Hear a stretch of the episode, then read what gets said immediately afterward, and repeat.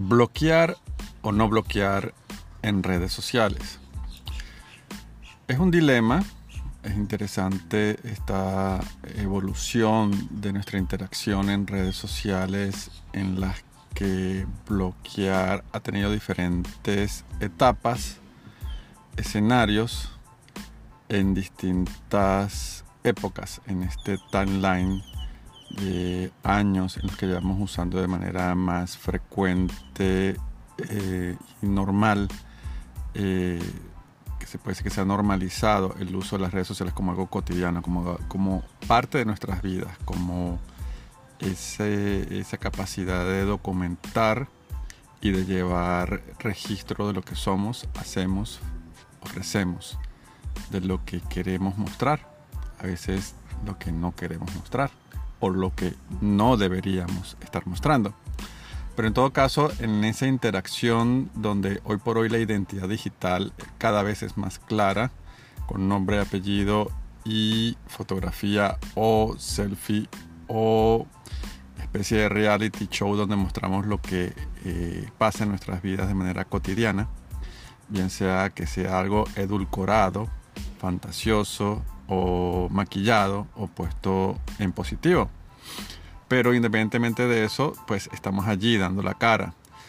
No obstante, existen otros usuarios eh, que siguen protegiéndose bajo el anonimato, bajo la foto de perfil eh, fake o avatar y un nombre de usuario eh, no de civil, no de ciudadano. En todo caso, pues están allí e interactuamos con ellos. Algunos son más brillantes, algunos son de actitud positiva o constructiva, otros son destructivos, los troles. En esta interacción en el que participamos, por ejemplo, como es en el caso de Twitter, de, las noticias en tiempo real, de, de lo que está a tendencia, donde las opiniones están en la plaza pública, en este nuevo espacio digital eh, pero real, más allá de que lo presencial y lo virtual siempre eh, la gente lo, distingue entre el mundo real y lo fantasioso, ¿no? Eh, el mundo real también tiene presencia en las redes sociales.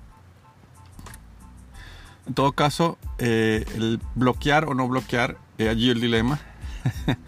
es interesante cómo ciertas personas no les gusta que le lleven la contraria no le gustan polemizar, no le gustan las personas tóxicas, no toleran que, se metan con ellos y pues bloquean de manera inmediata. Ha sido una forma, es una manera no criticable, pero que tanto eh, es una buena práctica. Yo creo que hay que tratarla eh, con mucho cuidado, con mano izquierda, con guantes de seda, con guantes de plástico. Eh, usar la diplomacia, decir lo mismo sin necesidad de, ir hacia la violencia verbal o la agresión verbal.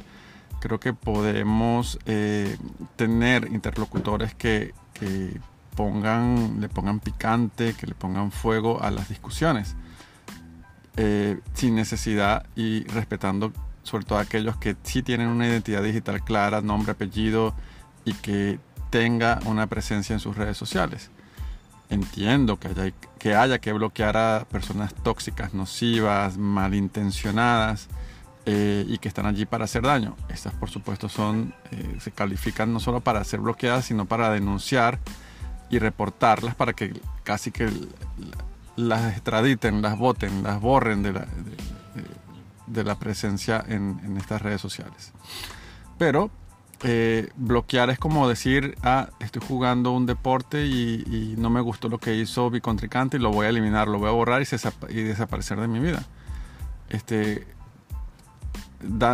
le quitas la oportunidad a otras personas que te pueden contradecir en un momento dado y que el debate es necesario. Necesitas que siempre hayan personas que te puedan contradecir, que te puedan eh, decir estás equivocado, que te pongan a pensar, que te debatan de cualquier manera que tú digas, sabes que eh, esto me ha puesto a mí a reflexionar y tienen razón.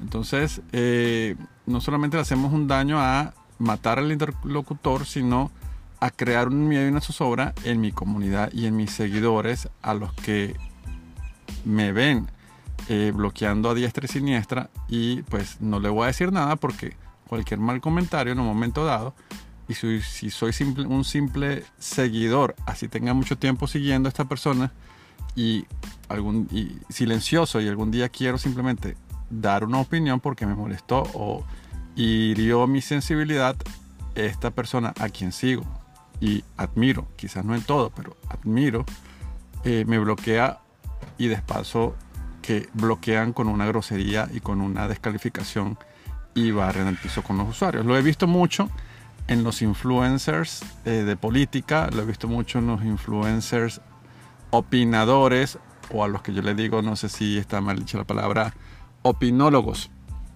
Estos que crean tendencias que, eh, y, se suman a ciertas posturas eh, extremistas o radicales. Ojo, todos podemos ser extremistas en nuestras convicciones, radicales en nuestra determinación, pero debemos entender que las redes sociales son el espacio para el consenso más allá de las posturas ideológicas.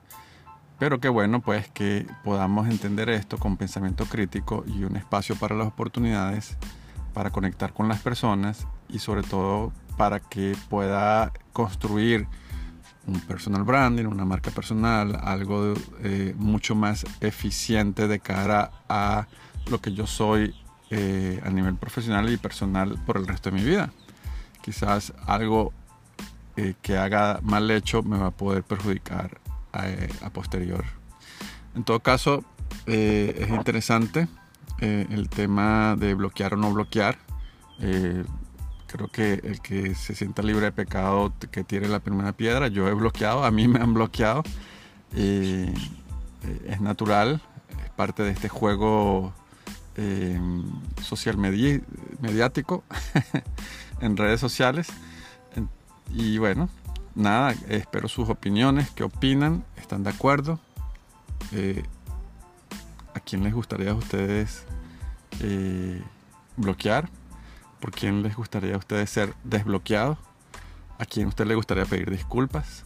En todo caso, este, déjenme sus comentarios en cualquiera de mis redes sociales, eh, arroba paisa7 en Twitter, arroba Johans en Instagram y en el canal YouTube.